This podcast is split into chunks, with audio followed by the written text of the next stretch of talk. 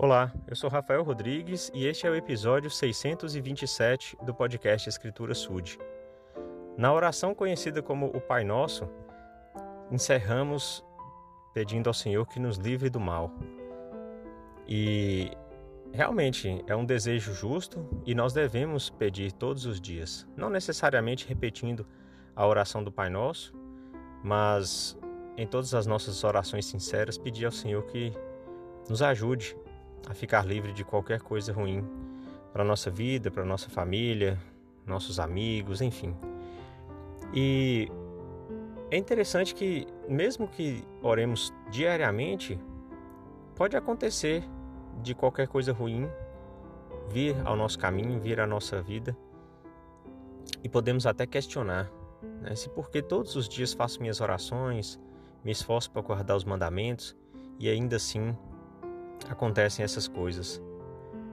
Todos conhecem, ou quase todos conhecem, a história de Jó, que em Jó, no capítulo 1, versículo 1, diz que havia um homem na terra de Uz, cujo nome era Jó, e esse homem, e era esse homem íntegro, reto e temente a Deus. Então, olha só, para considerar uma pessoa íntegra significa que ela não tem falhas. Né? Um, um vaso íntegro você coloca a água dentro e a água não não vaza, né? Ela não escapa dali, ela permanece lá dentro inalterada.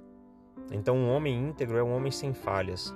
Né? Ele era reto, ou seja, ele estava sempre no caminho do Senhor. Era um homem temente a Deus. Então, podemos perceber que esse é um homem merecedor de ficar livre de qualquer mal.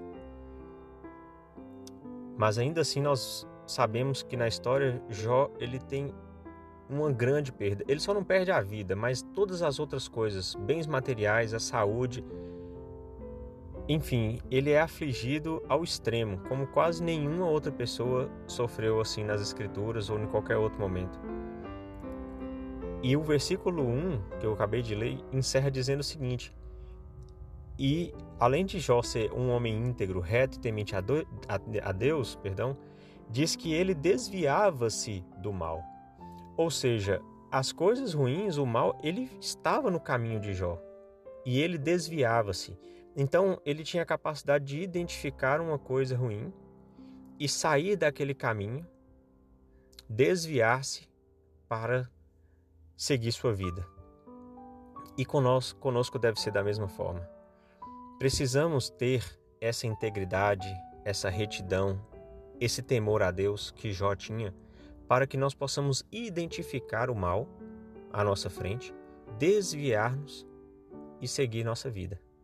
Não é, é, reclamar, não questionar o Senhor por que, que mesmo sendo tão esforçado, né, não vou dizer perfeito, mas tão é, é justo e etc., ainda assim eu encontro as dificuldades, as aflições, o mal no meu caminho. Se o Senhor permitiu que uma pessoa íntegra, justa, reta, encontrasse o mal no seu caminho, é porque tinha um propósito. Certamente todas as vezes que Jó desviou-se do mal em seu caminho, o fez mais forte, mais preparado para toda a aflição que ele passou e o tornou merecedor de todas as bênçãos que vieram a ele depois de toda a aflição sofrida.